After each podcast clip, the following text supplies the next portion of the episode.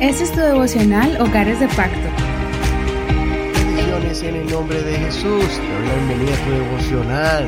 Hemos llegado ya al capítulo 11 de Primera de Samuel. Si te perdiste algún devocional anterior, recuerda que puedes escucharlos en cualquier plataforma de audio como Apple Podcast si tienes un iPhone o si tienes una cuenta en Spotify. También de manera gratuita puedes escuchar estos podcasts. Estamos también en Google Podcast y también en Spreaker, en iHeartRadio y muchas más. Muy bien, vamos a continuar con 1 Samuel capítulo 11 y vamos a mirar el tema de hoy es un corazón sin resentimiento ni venganza. Vamos desde el verso 5.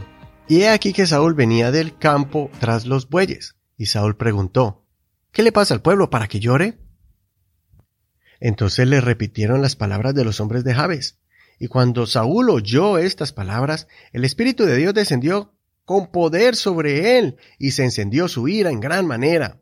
Él tomó un par de bueyes, los cortó en pedazos, y los envió por medio de mensajeros a todo el territorio de Israel, diciendo, Así se hará con los bueyes del que no salga tras Saúl y Samuel.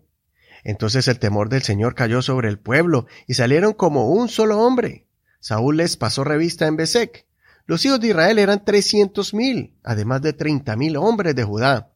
Y a los mensajeros que habían venido les dijeron, Así dirán a los hombres de Jabes en Galaad, mañana a la hora de más calor serán librados. Los mensajeros llegaron y lo dijeron a los hombres de Jabes, quienes se alegraron. Entonces los hombres de Jabe respondieron a sus enemigos, Mañana nos rendiremos a ustedes para que hagan con nosotros todo lo que les parezca bien. Y sucedió que al día siguiente Saúl distribuyó el pueblo en tres escuadrones. Luego entraron en medio del campamento durante la vigilia de la mañana e hirieron a los amonitas hasta la hora de más calor. Y sucedió que los que quedaron se dispersaron de tal manera que no quedaron dos de ellos juntos. Entonces el pueblo preguntó a Samuel, ¿quiénes son los que decían, ¿ha de reinar Saúl sobre nosotros?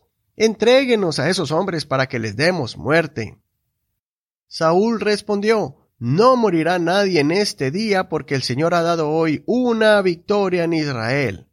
Entonces Samuel dijo al pueblo, Vengan y vayamos a Gilgal para que confirmemos allí el reino. Todo el pueblo acudió a Gilgal y allí en Gilgal proclamaron rey a Saúl delante del Señor.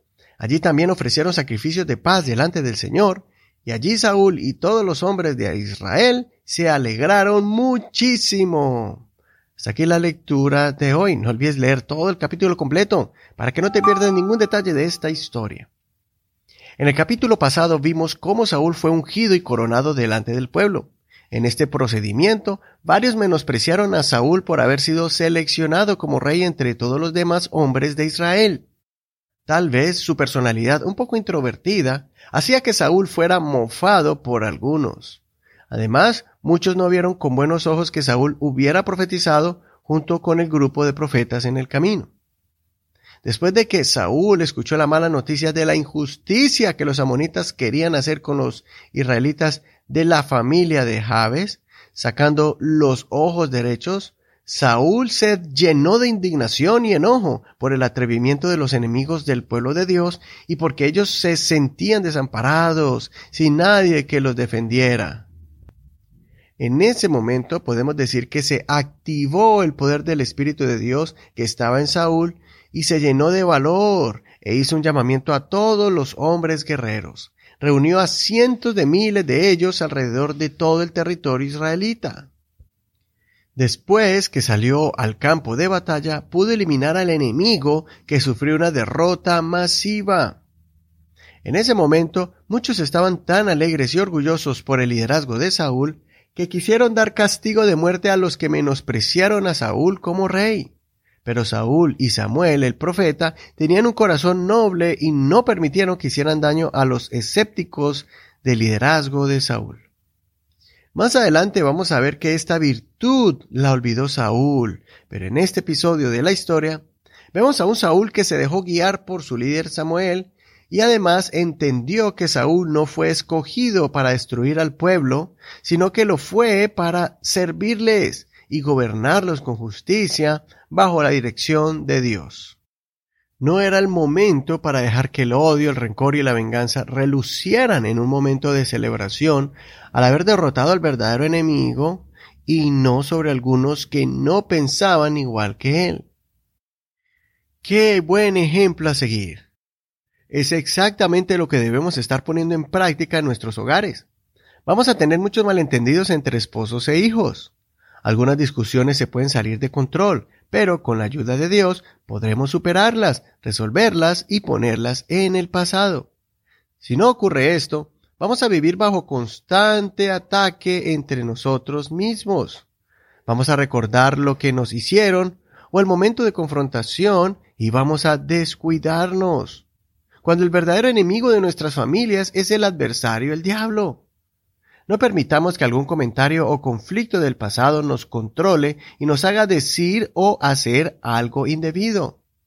Las emociones controladas por un resentimiento pueden ser tan peligrosas que pueden traer autodestrucción. Es como si detonaras una bomba en el comedor donde están todos sentados. Así es una palabra dicha con rabia y enojo. Vivamos más bien celebrando las victorias que como familia vamos obteniendo y así vamos dejando atrás memorias dolorosas que no aportan nada al crecimiento y fortalecimiento de nuestro hogar. Soy Eduardo Rodríguez.